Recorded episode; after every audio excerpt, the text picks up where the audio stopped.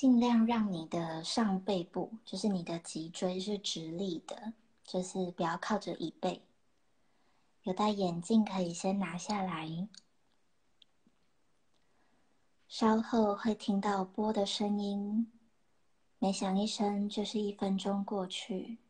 试试看，让每一次吐气都把你今天一整天的疲劳吐出去。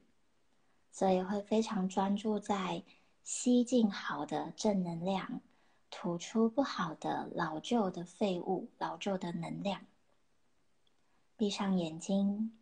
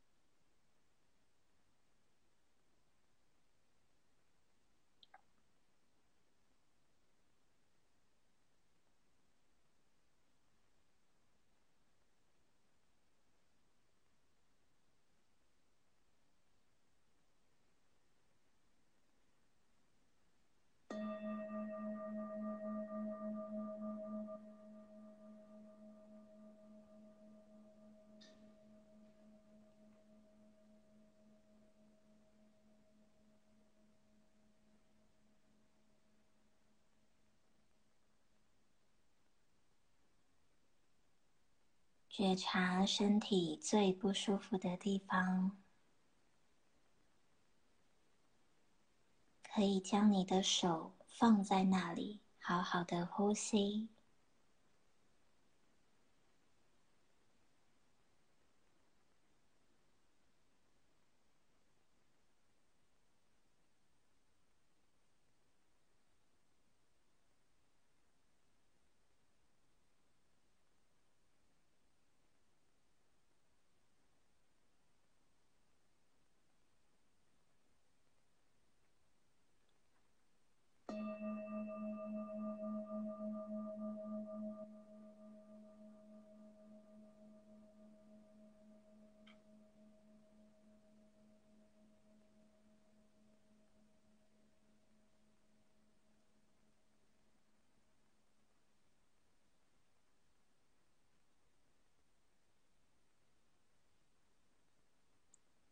看看自己的身体放松下来了，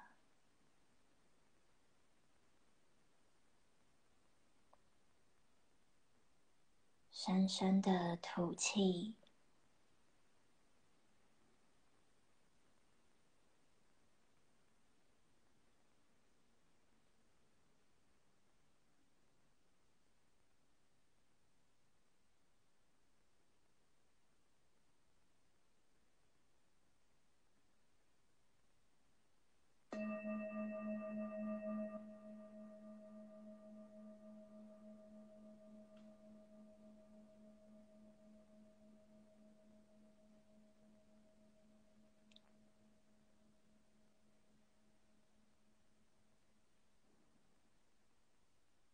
往内探寻，告诉自己：“我爱你。”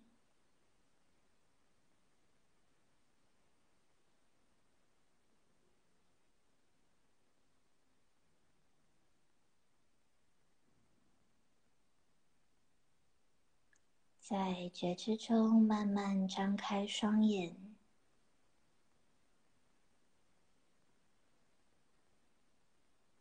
觉得还好吗？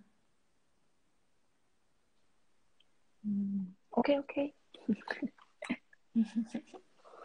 你要不要分享你上礼拜有没有练习蜡烛这件事情啊？啊，对哈，我忘了。没关系。想说，顺便问一下，你这样，嗯，我我写下来，你说没有，我就想说，我以为你有你有试试看，想说看看你有没有得到什么一些感想，或者是有呃观众朋友有有什么感想之类的可以分享的。有，我那时候本来想说，就是我周日就每周日公益占卜，那周一的时候可以试试看，但可能隔了两天，我忘记了。没关系啊，忘忘忘了，下次再说吧。对对对，我写了，好，下礼拜一就可以知道了。好，嗯哼，OK，OK 我们可以来进行今天的主题。哦，今天的主题很厉害哟，你要不要分享一下？你念一下字好不好？好，今天的主题是受害者。那他下面是在讲说，愤怒的情绪是对别人行为指责和批判，把自己当做受害者，像一个小孩一般的能量。然后呢，因为我当时不太理解最下面这两行串联起来的意思，所以我就想说来抽个副牌好了。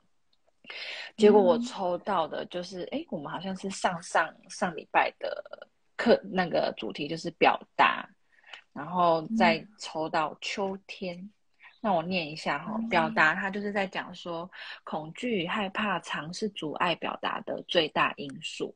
然后秋天的话，它就是说看清真相，回到自己，泪洒播种，欢呼收割。啊，流泪流泪播种啊，说错了。嗯，对 好，对，OK，好，那你要不要先说说你的，你这你抽到这主题那么震震惊的感想？就是我今天好像洗澡的时候还是什么，就晚上的时候，我就在想今天的文章，因为我还没打嘛，然后就就想到受害者受害者这个主题，然后过程就有在，就是会有点灵感就冒出来，但现在我有点忘记了。然后在刚刚你赖我今天的主题，看到受害者就觉得啊，天意如此，就是今天的主题就是受害者，很好。感觉你都有超感知力了。呃，对啊，就我我真的还蛮傻眼的欸，就是 刚刚看到主题的时候，嗯 嗯，好，本本来今天的文章主题就叫受害者，很好，对啊，可以可以，说不定聊完我文章的灵感就来了。就绵延不绝这样子。对对对，好啊，其实我觉得抽到这一张也是刚好，我今天也是在工作上出现了一些跟同事之间的互动，也是有一点争执的情的感觉。所以我在想说，第一句我就很有感觉，愤怒的情绪是对别人的，诶，对别人的行为指责跟批判，然后把自己当做受害者。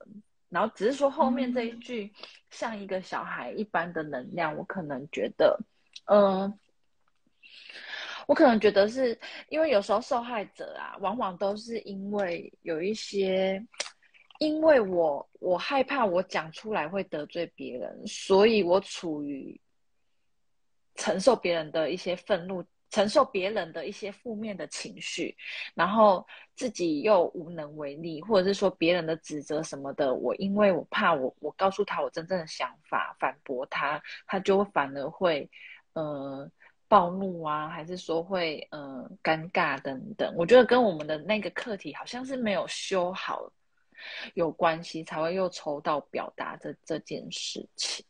嗯对，那但是我觉得又抽到，呃，又跳，因为我在抽的时候是抽到表达，然后这一张秋天是跳出来跳牌的，所以我就有在想说，他也是在提醒我说，嗯，或许我怕，因为我不敢说出我真正的感受，然后我一直处于被被害者的这个角色，然后变成说。我没有办法看清楚事情对就是对，错就是错，我并没有去把它讲出来，所以是不是应该要回到自己？因为只有你勇敢的，就算会流泪流血，你只要勇敢的跨出去播种，那么其实有时候事情不会我不会有我们假想的这么糟糕，因为你你都讲出你的感受了，或许事情就有一个被解决的可能，而不是自己永远都困在一个就是有点受委屈呀，然后就是要被别人指责什么，又不敢反驳反应，然后就是被一些比势力比较强大的人啊压着，或者是说怎么样之类的，嗯，对不对？对，你的你的想法呢？你你自己想到你为什么会突然想要洗澡的时候，突然想到想要写受害者？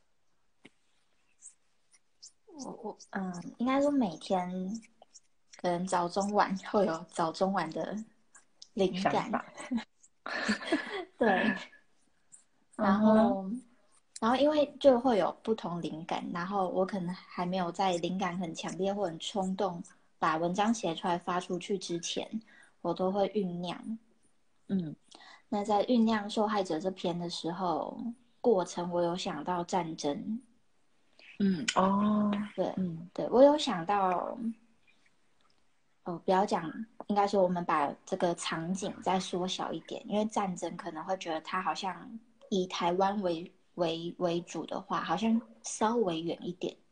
但如果用缩小一点，我们日常生活，比如说跟同事相处、跟家人相处，用这种场景来看，嗯。有一个关键就是为什么每一次悲剧发生的时候，我都在。哦，受害者这篇文章，就我我在就是灵感构想的时候，有一个核心概念，就是再回到战争，战争看起来跟我们现在好像无关，好像我们没有被打到家门前，好像有距离，但事实上，当其他国家正在打仗的时候，我们也都在，只是我们那个在啊，有可能。是在家看电视，有可能是在熬夜加班，也有可能是，哎，发现有某个地方在战争，那我去查他的资讯，甚至是我去帮助一些救援等等，就是，嗯，世界上各每时每分每秒，各地发生任何一件事的时候，我们每一个人都是活着的，都是存在的，嗯，那这个看起来是大的，可是，在缩小。比如说，我们跟家人的相处，甚至我们在楼上，然后家人在楼下吵架，我们看起来没有参与它，但是我们的没有参与也是一种在的能量。我们在我们自己的空间，但我们并没有离开这样的时空背景。嗯，所以那个文章核心概念就是：为什么每一次悲剧发生的时候，你都在？那你的贡献是什么？你是像比如说战争，你是去。帮助去救援、去捐钱，还是你是漠视、无视，甚至是你觉得战争，嗯，你被战争勾起更多战争的核心信念，比如说仇恨啊、歧视啊这些，用更更仇恨的角度去反击这个战争，就是每个人在每每世界上无时无刻都发生这些事情，都有他的贡献哦，哪怕看起来没贡献。那也是他的贡献，他的作为就叫我不作为，他也是有力量的。哦，对对。刚刚有那个朋友提到很有共识性，没错。我觉得，我觉得真的有时候我们在做主题的时候，就会有这种 灵感，或者是说我明明可能我们我第我我记得我们第一次做直播这这件事情，我记得我们抽的那一张牌。对他就是瞄到，然后结果真的就抽到他了。洗牌的时候瞄到，然后就真的就抽到他，就觉得其实就是好像就是注定是他就是你的那种感觉，也蛮有共识性的。那你刚刚有提到战争这件事情，其实我觉得，呃，我我不知道，因为你在讲的时候，我突然脑袋去闪过说。有人不知道有没有人听过“可怜人必有可恨之处”。我觉得有时候你是你一直处于受害者角色，那但是我觉得受害者角色有时候也有一些可恶的地方。对吧？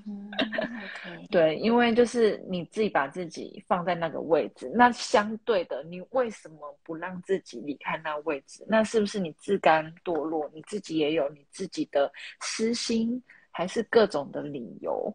那这样子，那个理由如果被摊开来讲，或许也有让人家觉得你也蛮可恶的嘛？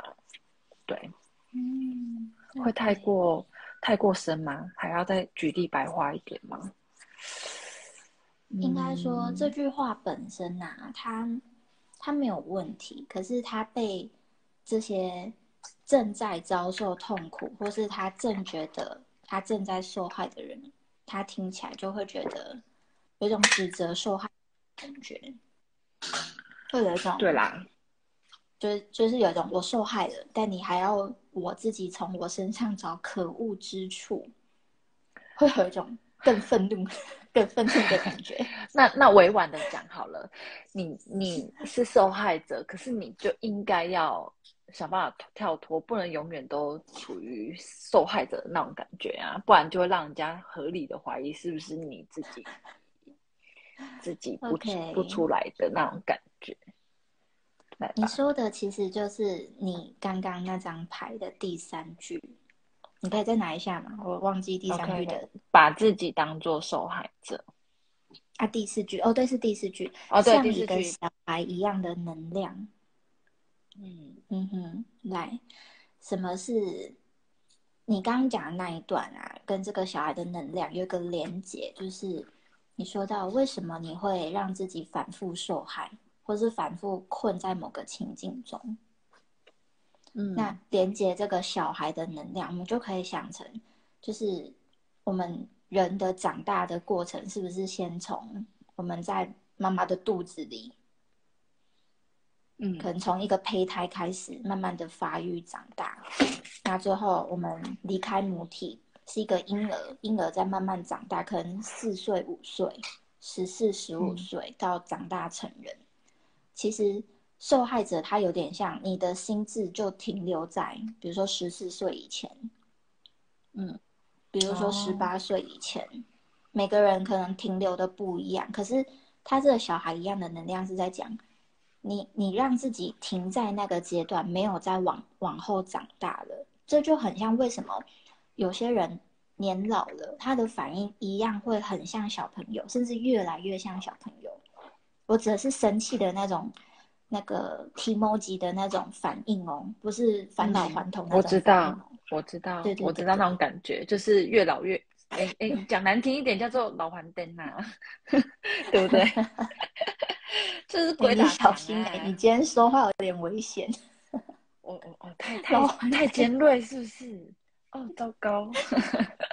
嗯，好，尊重一下老先生。呃，不不一定是老人才会啦，其实不一定是老人才会有老还灯。我我的比喻就是就是一直固执执着鬼打墙，所以简称叫老还灯。硬要讲老还灯，对，没事没事。有一本书叫做《亲密关系》，它是亲密关系的第一集，就是冒号后面叫通往灵魂的桥梁。这本书有个很棒的概念，叫情绪成年。嗯，那嗯，我我自己的翻译啊，就是，呃，作者其实我就跟我讲，刚刚好像应该有点雷同了，就是我们面对事件发生，比如说愤怒，或是比如说遭受打击那种挫折跟受伤，很容易那个反应其实都会回到小时候遇到那个小小小孩，那个小朋友他。遇到事情不知道怎么反应的时候，跟长大遇到事情不知道怎么反应的时候，那个几乎如出一辙。比如说逃避，就是他，先哭吗？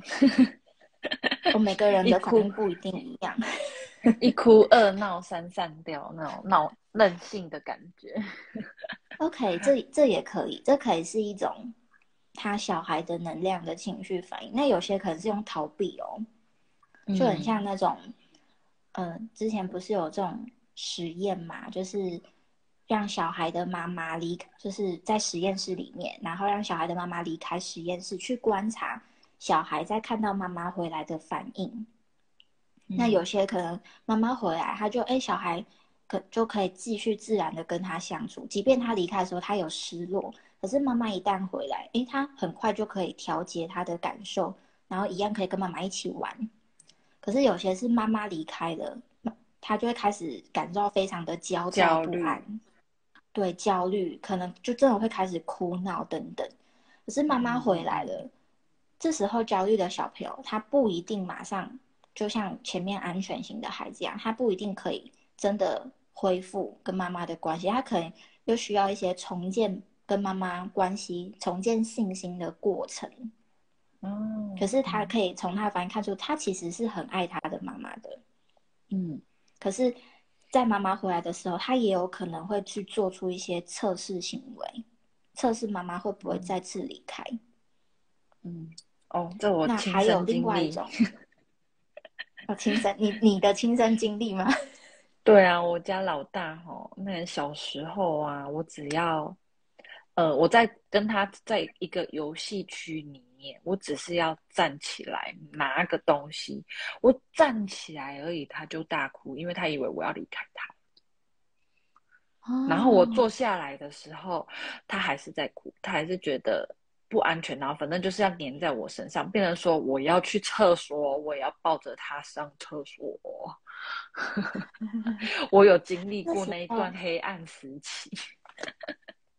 嗯，那时候他几岁啊？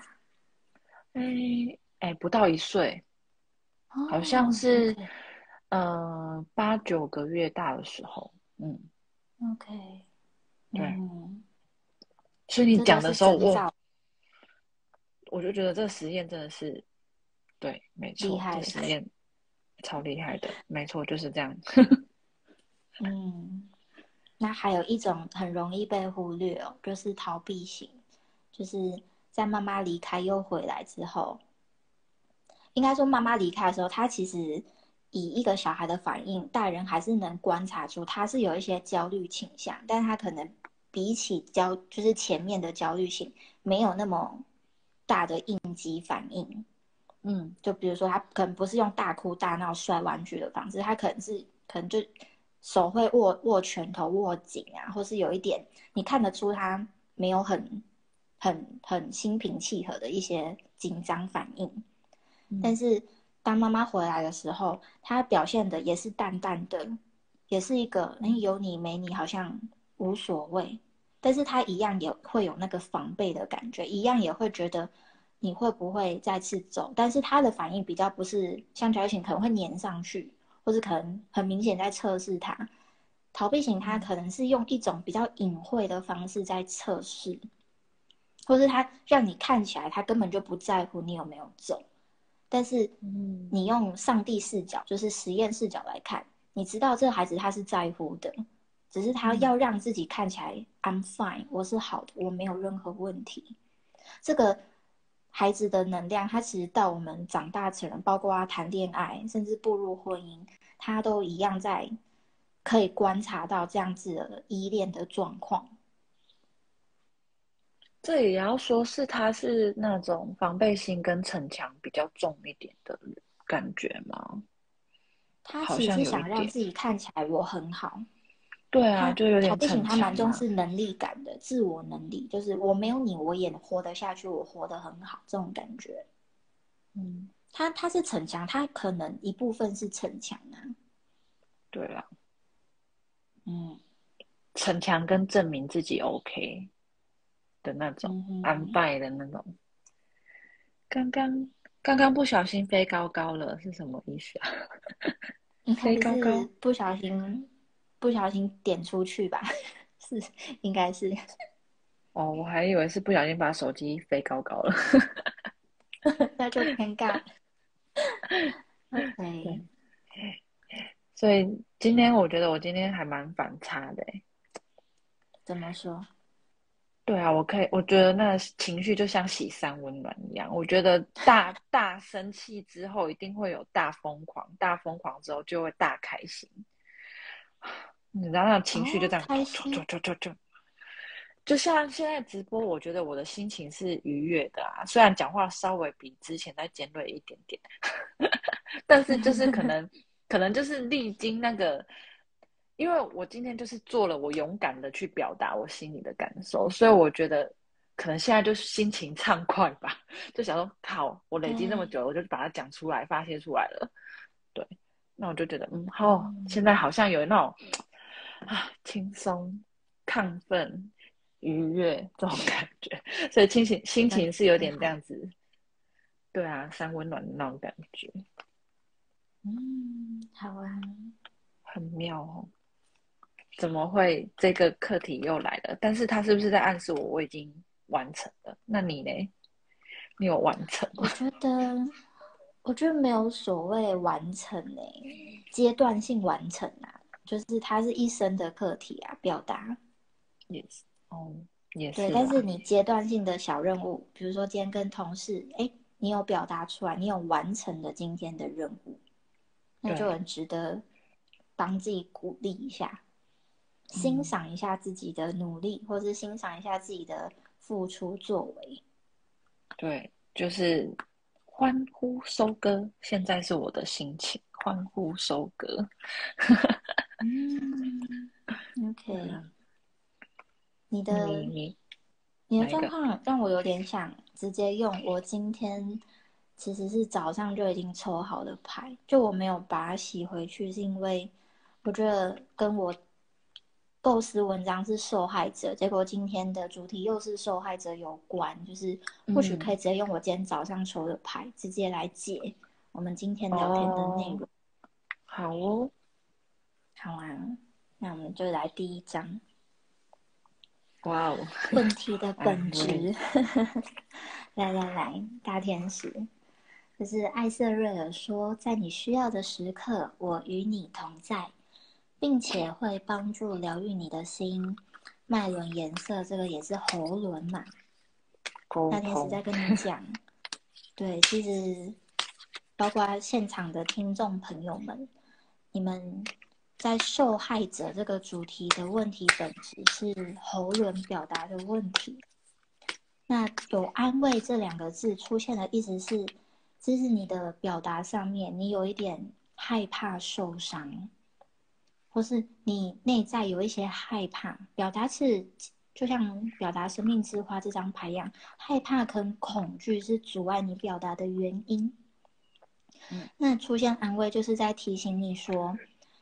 你当你还不敢直接对，就是让你觉得你是受害者的对方，就加害者，你还无法对他表达，你可以先尝试和上天表达，和你的内在表达。怎么做呢？很简单，就是你可以在心中 Q 一位天使，开始跟他讲话，或是你可以拿出你的笔记本，或是拿出你的画册，开始画画书写。用先用你的方式去表达，因为这是你受害者的受害者的本质问题，是喉咙的问题。嗯，在过程出现这张天使疗法，是大天使拉斐尔在说：将你的担心与忧虑交给天使，并允许我们卸下你的重担。你看背景呢？这个是奇轮，是与人互动，也就是说，在你曾。自觉你是一个受害者，接下来你看问题的本质了嘛？那接下来过程怎么做呢？你要开始去跟人互动，真的真的无法跟人互动，那你总有最亲近的朋友嘛？真的最亲近的朋友还是没有？那你找一个最亲近的天使拉斐尔就很适合。你要去开始跟外界互动，因为你可能在本质问题，你可能选择的是自我对话，自己画画啊，自己书写。可能也还没有跟人讲，还没有跟天使讲，可是接下来过程就是你要去往外了，知道有个出口了。那天使在讲，你在把这个东西往外的时候，你不用担心，你原本在表达上的困难跟害怕，这些都可以交托出去，因为这些是压在你身上是一个重担，但你可以放下这些担忧。嗯，对，结果。领导力，大天使加百列是承担起你领导力量与地位的时候，充满爱地去引导其他人。它出现在结果就是是各位听众朋友们，其实你在练习以上叙述这个本质跟过程的祝福之后，你会重建你内在对自己领导的信心。为什么叫领导的信心？再回到问题的本质，你一开始让自己做一个受害者，尤其你长期做一个受害者，它的背后其实是一种我不知道我还能。我还能做别的角色，我不知道我可能可以不用做这个被欺压、被欺负、被被逼迫的角色。我其实有别的选择，我是不用受苦。那领导力在结果就是，其实你会看见你是有这个掌控力的，你是能够去改变你的人生，你会开始对你的能力产生信心。你知道，我不用当一个小朋友。受害者他是孩子的能量，就是我永远用我比较孩童的那样的情绪面在反应，或是我的习惯性在反应。但领导力不是，领导力它是一种智慧，它是一种我可以领导我们的关系，引导眼前的处境到我期待的方向。那我相信每个人期待的方向其实都是好的，都是快乐的，是丰盛，是自由自在的。那领导力就是你要拿出你的你手上的能力，去把这段关系转向你期待的方向，这个是结果。嗯，对。哦，你刚才在讲的时候，我就哎讲沟通的时候，我抽到这张。我的任务就是以自己的方式来过日子，也就是说，其实沟通，我觉得就是要用自己的方式，好好的去表达出来，然后不要总是就是觉得哦，我好像就是被害者，然后我就是依照加害者的模式，然后一直处于在那种环境里面，因为。现在不是有很多的霸凌啊，还是什么？其实我觉得真的会鼓励那些被霸凌的人试着勇敢的说出来，因为有时候你因为恐惧、因为害怕不说，那你就是会一直处在被任人宰割的一个环境里面。那如果说你今天勇敢的站出来，或许有机会再被更更加的猛烈的攻击，但是。难免还是会有一半的成功吧，或许就可以让你摆脱那种状态，这样。然后我就有抽到惊喜，然后他是说很棒，就有好事情要发生。当你说出来，你肯说，像我今天我肯说，我真的就是觉得哇，我从来不知道原来勇敢的说出来这么的，说完之后有那种如释重负的那种轻松感，就是觉得说那。那轻松之后，我看任何事情，我都觉得顺眼跟爽快，就是那种，因为你长长期被积压或是埋在心里面的那种感觉，那你终于宣泄出来了。当然，我我不是用不理智的方式，我就是直接就说出来。但是我觉得那种说出来的那种畅快感。就会让我感觉就是我我今天看什么，我之后我今天看什么事情，我都开开心心、顺顺眼眼的这样。然后我又抽到说，看见你自己与每一个人的内在观。或许说有一些事情，加害者他们的心理不一定是真的本质到这么的恶厌，这么的坏。也许他原本只是。因为一个小事情，他变成加害者。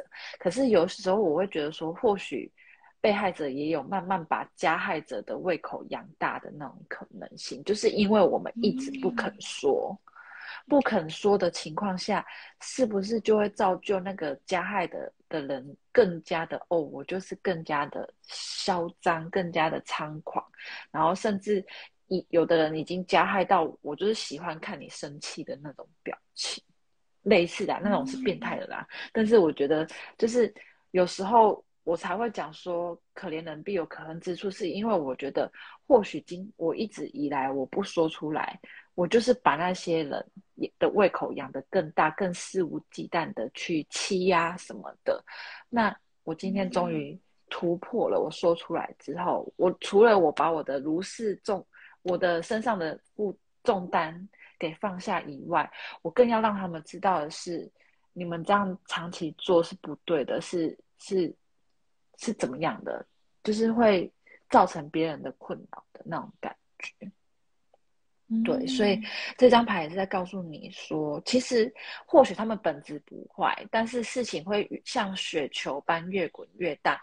其实不，当然我们不能一直检讨被害者，只是说，可能我觉得一个巴掌拍不响，可能两方都需要有负一点点的责任，但是可能大两方不一定本质都是坏的，或许或许两。本各各各自的立场不同，就是有不同的光。那那你要怎么样让光是达到平衡的？就是我觉得还是回归到重点是表达。虽然今天的主题是受害者，可是我真的觉得解决的方法就是真的是要表达。这样，嗯，因为它是本质嘛。对啊，你看那个谁说表达不出来的时候，就会觉得喉咙卡住。没错啊。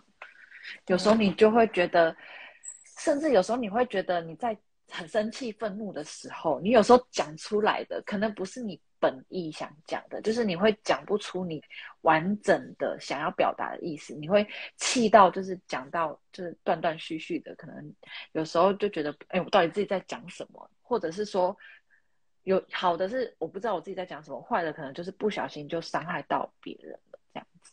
嗯。对，因为他这里也有讲到情绪愤怒的时候，就容易用指责的、批判的方式在面对。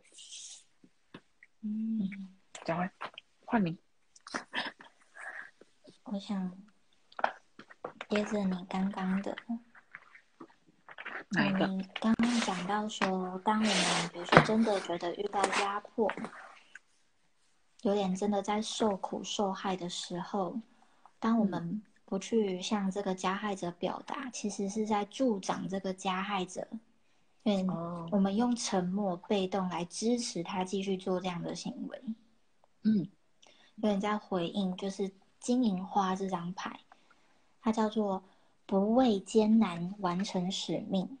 下面是你具有敏锐的直觉与疗愈他人的能力。我想用这张来回应，是因为不畏艰难，它其实已经先点出了破题了，就是表达其实对蛮多人来说是困难的，尤其是对这种他让他已经觉得他已经被压迫，还要去跟这个有在他心中有能力甚至有权利，可能在他心中比他厉害的人，要去表达说你这样做伤害我。你这样做我不舒服，你这样做是不对的，你不应该这样对我之类的，它本身是很困难的。但金银花这这句不畏艰难，就是开启心灵说，困难困难的事你更要做。为什么？因为你看见这个困难的背后，其实是疗愈的开始。什么意思？困难的背后是疗愈的开始。它是双向的。当我去跟这个所谓加害者表达出你这样做在伤害我，你这样做让我觉得很痛苦，我很受伤。首先，他先疗愈了自己，我能够为自己发声，这是第一个。第二个，他有机会去疗愈对方，因为对方他可能从来不知道他这么做是带给你这样的感受。那你的发生，让他有一个机会去看见不一样的角度，这可能可以帮助他去疗愈他自己原本的课题。我举例，比如说在婚姻关系中，比如说妻子觉得丈夫很容易冷暴力，好了，那丈夫以他的角度是他从来都没有在冷暴力，因为对他而言这是习惯。这是一个遇到困难、遇到问题，那我们静一静，不要讲话。这对丈夫来来讲，就是一个他的习惯。那他需要疗愈什么？他可能需要疗愈的是他过去以来一直都是用这样的方式在与人互动。那在这样的与人互动中，他一定也有一些挫折，因为他会发现，不是每一次我们静一静就好，真的就会好，可能不会好，会更不好，甚至是他需要去疗愈。他为什么总是用冷淡、退，就是这种退缩或是切割的方式？是他的爸爸妈妈曾这样对他吗？是他的家庭曾经都是这样跟他互动的吗？还是他曾经看到的婚姻关系就是有一方要闭嘴，这是他的婚姻模板吗？这是不是其实是他潜意识下面的他要疗愈的地方？那如果这时候妻子她是直接去告诉丈夫说，在每次吵架你会直接比如说离开房间，然后可能一个小时两个小时都不回来。我会感觉被你冷暴力，我会感觉被你冷淡，被你排除，我会感觉你完全拒绝了我，而我对这样的感受是很痛苦、很受伤、很失落的，是不是开启了？嗯，呃，为刚刚断掉的做一个总结，就是，嗯，受害者要跳脱受害者这个决定、这个选择，它是困难的，没错。它之所以困难，是因为你太习惯了。但是，金银花就是在跟你讲说，你是有敏锐的直觉跟疗愈的能力的，你能够敏锐的觉知现在不对。比如说，老公会冷暴力这件事，哎，他其实是不对的。你的直觉告诉你这不太这不太对。那你接下来跳脱受害者，比如说刚刚举例怎么去表达，他除了疗愈你自己，其实也在疗愈对方，他是给对方一个疗愈的机会。那当然。对方要不要疗愈是他的选择，但你可以选择先疗愈你自己，透过表达开始。嗯，对，对，后面后面两张其实都是补充的，自己创业跟北焦点，对，都都是在补充。你要跨出你的舒适圈，自己去创造你要的生活，而不是被动等着奇迹出现，被动等着。比如用刚刚举，就被动等等着老公怎么回心转意啊，或哪天开窍了不再冷暴力之类的，就是你要自己去创造你要的生活。那这个生活，它对你的习惯来讲，是可能是反方向，可能是对立的。可是要记得，如果你现在觉得受苦，那就代表你过去的习惯已经不管用了，不好用了。所以这时候，请往反方向。请往表达这条路去走，要跨出舒适圈。嗯，对，好，因为我刚刚抽到这个，它其实这张牌也是代表说很多事情，就是你没有办法沟通的话，那你就会永远处于在那个环环境，就是你没有办法沟通，没有办法晋升，没有办法提升。没有办法把自己再往更智慧的方向去想办法把自己跳脱出来的话，那其实你就会发现，这个是海底轮红色，然后中间有一个这个算是橘橘色，你就会发现，其实你跟人的互动。你会觉得非常的，嗯，红色又被困在一个咖啡色里面，你就可以想象说，其实你有心，但是你力不足。有时候那些弱势的人，心有余而力不足，你就是因为你没有办法好好的用更高的智慧去协调。因为之，哎，之前有讲到有一本那个黄渤的说话的艺术，有时候，呃，我们不一定要选择用面直接反。反驳，像我今天是直接反驳，没错。但是有时候不一定要用这样，可能你可以学习说话的艺术，或许是你可以用更高的智慧想办法体验自己，然后让自己就可以用是最漂亮的方式来跳脱出那个舒适圈，不再被那种灰暗阴暗的感觉给制那个束缚住。因为我觉得。这个生命之花那种感觉，我虽然看到第一眼看到的是红色，那红色被橘色给，哎，红色把橘色给包着，可是最外面我觉得被很被很大的干扰就是咖啡色，那咖啡色我就会觉得说，就等于说那些不好的、负面的，一直在压抑我本来应该要热情的、活泼的那种本质，就是快乐的本质，就一直被。被阴暗面给压抑住了，这样子。那为什么会被压抑住？就是因为我跟人的那个奇轮就是刚刚也有提到，就是跟人的互动没有办法达到完美的交流，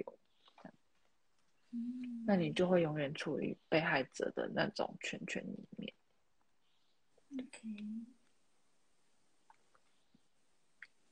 好，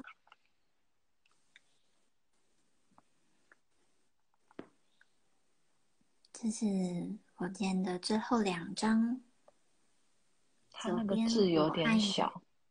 OK，我会念。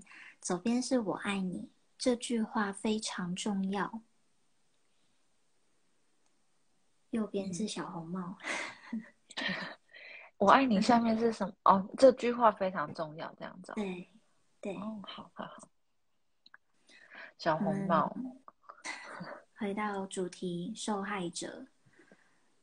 我们先用小红帽举例。以童话故事来说，小红帽他的奶奶先被吃掉，他的外婆先被大野狼吃掉，后来自己又被吃掉，是好心的猎人剖开大野狼的肚子，让他们重生又复活了。他其实，在他被吃掉的过程，是不是像一个受害者？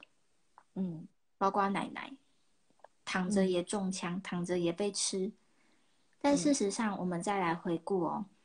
小红帽在他的旅途中，他做了什么？首先，因为对小红帽他的童话原型来讲，它其实就很像我们的最单纯的那个内在小孩，他是很天真懵懂，对这个世界好奇，不觉得世界上有坏人，甚至大野狼都在他面前，他也认不出来这是坏人，因为在他世界没有什么，没有什么叫做邪恶，他的心是纯纯洁的，是善良的。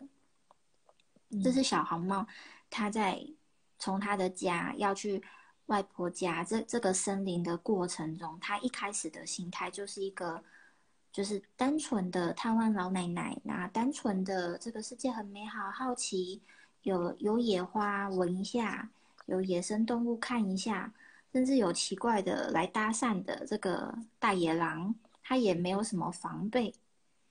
那是不是正是他的这个没有防备？甚至他大野狼诱惑他，我们一起去采漂亮的鲜花，可以给奶奶看。他跟了他的诱惑，到了森林的另外一方，差点被吃掉。这是不是也是他在这个过程的贡献？嗯，他他偏离了，甚至最一开始他他走的那条路径，是不是他选择这条路径就可能是偏离的呢？他可能不是走。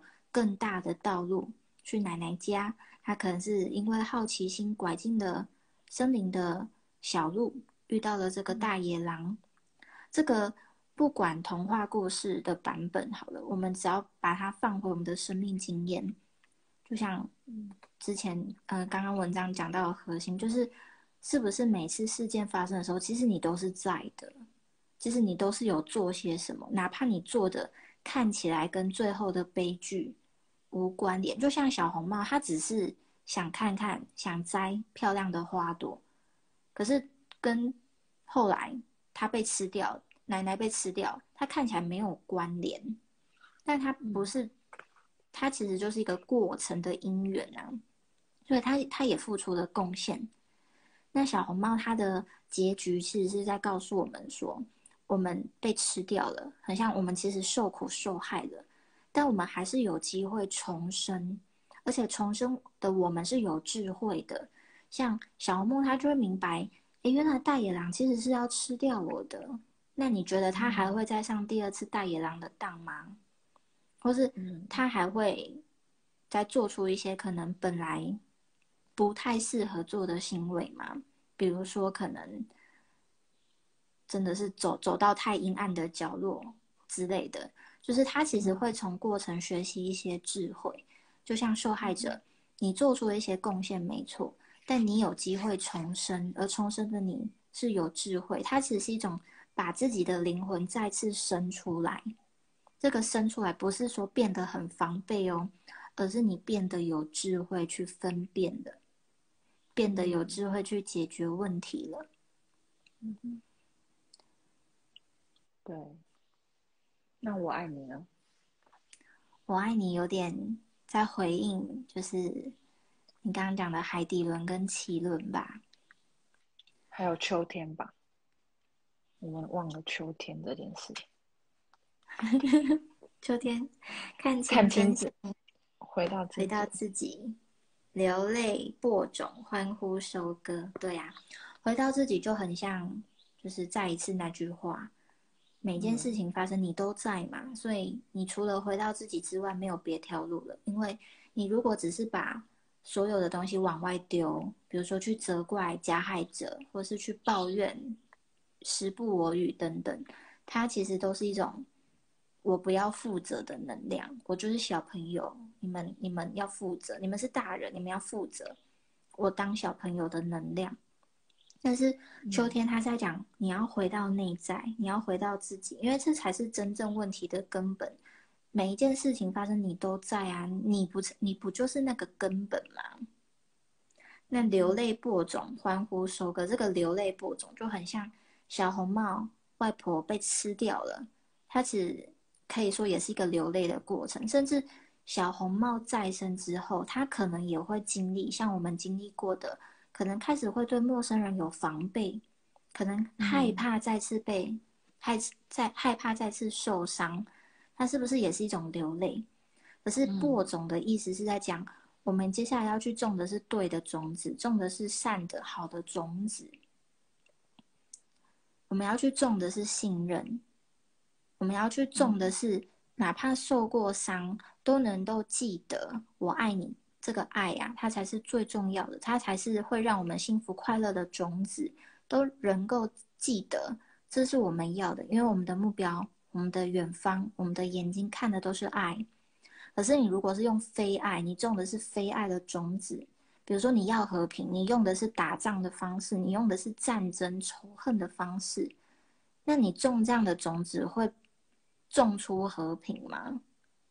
你如果要的是爱，但是你每次跟你的爱人沟通都是用争执、用对立、用分割、用权力斗争，种出来会是爱吗？种出来会是跟爱人的亲密相处吗？左边就是在提醒你。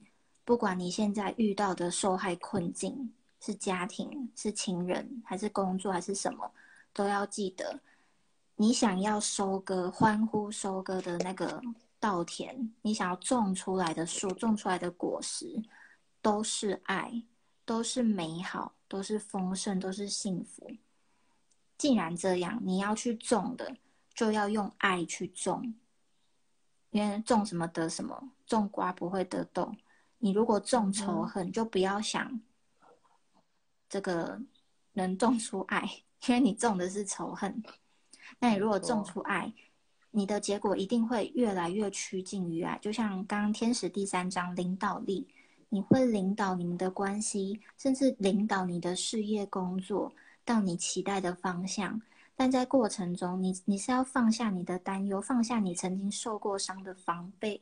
开始去和你爱的人互动，持续的记得“我爱你”这句话是重要的，持续的不吝啬去表达这个事情，不要觉得表达“我爱你”就是就是会受伤，或是就是不好，就是就是脆弱等等，不要这么觉得，要觉得你重爱才会得爱，所以你表达爱也是在种爱的种子，而他为你换来的。就是更多更多的爱，因为种子长大了，会有更多更多的种子，它会长成比原本体积更大、更丰盛的果实。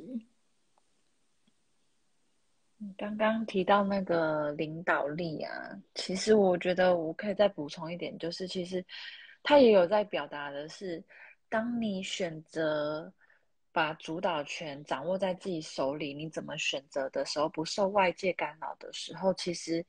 不管这个事情最后的是往好的方向走，还是往坏的方向走，你都要有勇于负责跟承担的勇气。对，我觉得，我觉得蛮重要的，就是说，不管我今天我选择当加害者还是被害者，那都是你选择的，你不应该受别人干扰而去选择你要什么样的角色，而是你自己觉得你要你。你适合什么样的角色？那你选了之后，请你就为你自己负责。如果你真的要困在受害者的这个角色里面，那么你也不应该抱怨说，我怎么每次都被受被害什么的，每次都被人家怎么样怎么样？因为或许就是你自己选的，你应该就要自己负责。我觉得可能可以审回想一下说。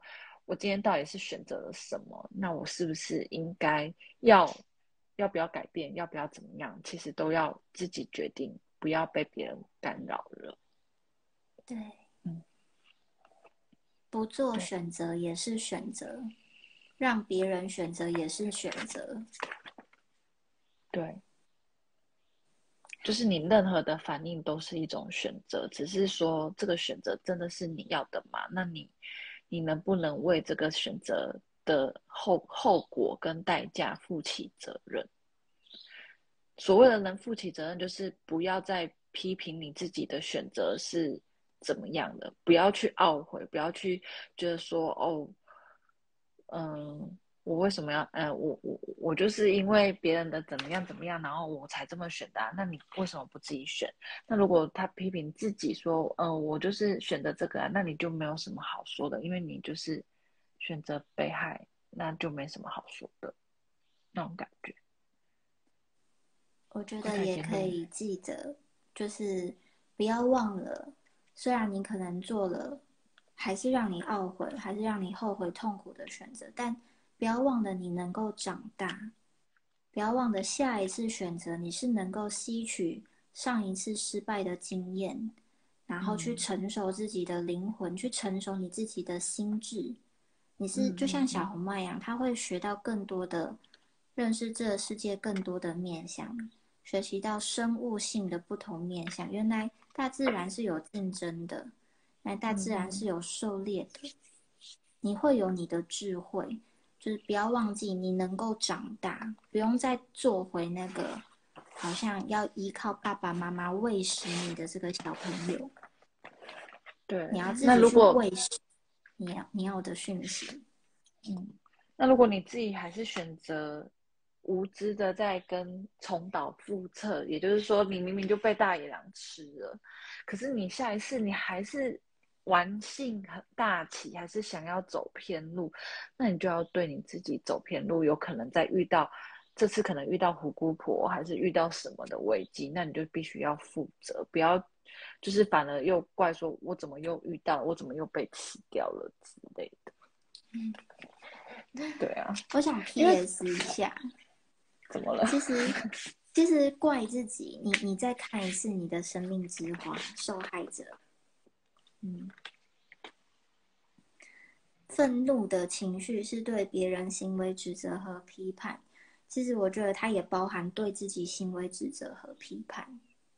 就是当我们自我责怪，比如说你为什么，嗯，不不不熬夜念书，换换得隔天可以欧趴，或是你为什么不不多观察再谈个恋爱，或你为什么不叭叭叭再怎么怎么样？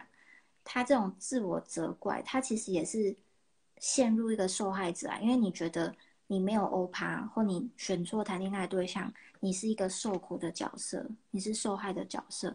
他其实也是一个回到小朋友的状态。嗯，那什么是大人的状态？大人的状态就是，哦，好，我没有欧趴，我会为我的选择负责。那我知道，我下一次考试前，我至少前两天准备嘛，我不要前一天准备。或是我选错恋爱对象，我可以重新选择，我不一定要就把我这一生绑在一个不对的对象身上，这也是一个选择，这是一个做回大人。可是继续当小朋友，就是我一边怪你，一边怪我自己，但我不改变。对，然后自己在那边 愤怒，这就是小朋友啊。对啊，反正就是是别人的错，我自己没有错，可是我又不想要。做对的事情，大概就是这样吧。对，就是要小心。其实你自我责怪也是一个受害者哦。嗯嗯，就会最好就是去看见你的愤怒，去拥抱你的愤怒，然后去做出你需要的选择。因为你不做选择也是选择，那你就会鬼打墙一辈子。但是可以不要这样，就是你可以做出选择之后，勇于承担，下一次永远都做最好的选择。对，看见自己内内在的光，做出最好的选择。好，哇，今天超时了。对，你有要总结的吗？应该差不多了吧？还是嗯，来一张最后？最哦，不用抽了，就是可以提醒大家，如果你真的觉得自己是困住了，你真的觉得，比如说我们今天这样这样，就是我跟花猫的对话这样的谈话，可你理理智听起来，哎，好像有道理，或哎，好像可以试试看。可是你的感性告诉你，我现在没有力气，我现在不想做，或甚至不要面对，我不要改变。如果你有这样的状态，那我真的会鼓励你，就是前面三张天使，你要记得与人互动。你可以找占卜师，你也可以找心理咨商师，你可以找你信任的朋友，甚至找你的家人。就是你觉察到你不想改变，或你不想做任何事情的时候，至少你可以去把你目前的状态表达出去。这个表达不是说我讲出来我就要马上改变，我就要比如说我要去切断连接或切断什么，没有哦，只是你透过在表跟人互动、跟人表达的过程，你会对自己有更多的看见，而且也让你周遭的人知道你有这样的状况，在你需要的时候，他们有机会帮助你，这样你就比较不是这样一个人受苦，或一个人卡住、一个人困住的处境。那这蛮重要，就是你要有一些同才支持。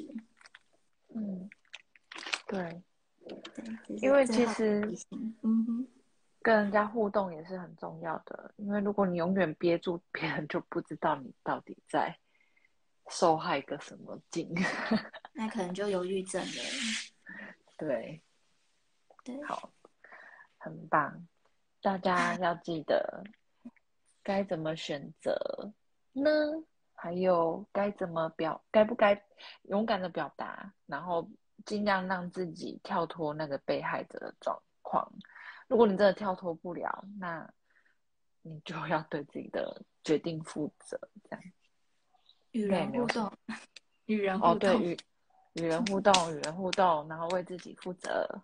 嗯，沟通好，OK，结束了。下次见。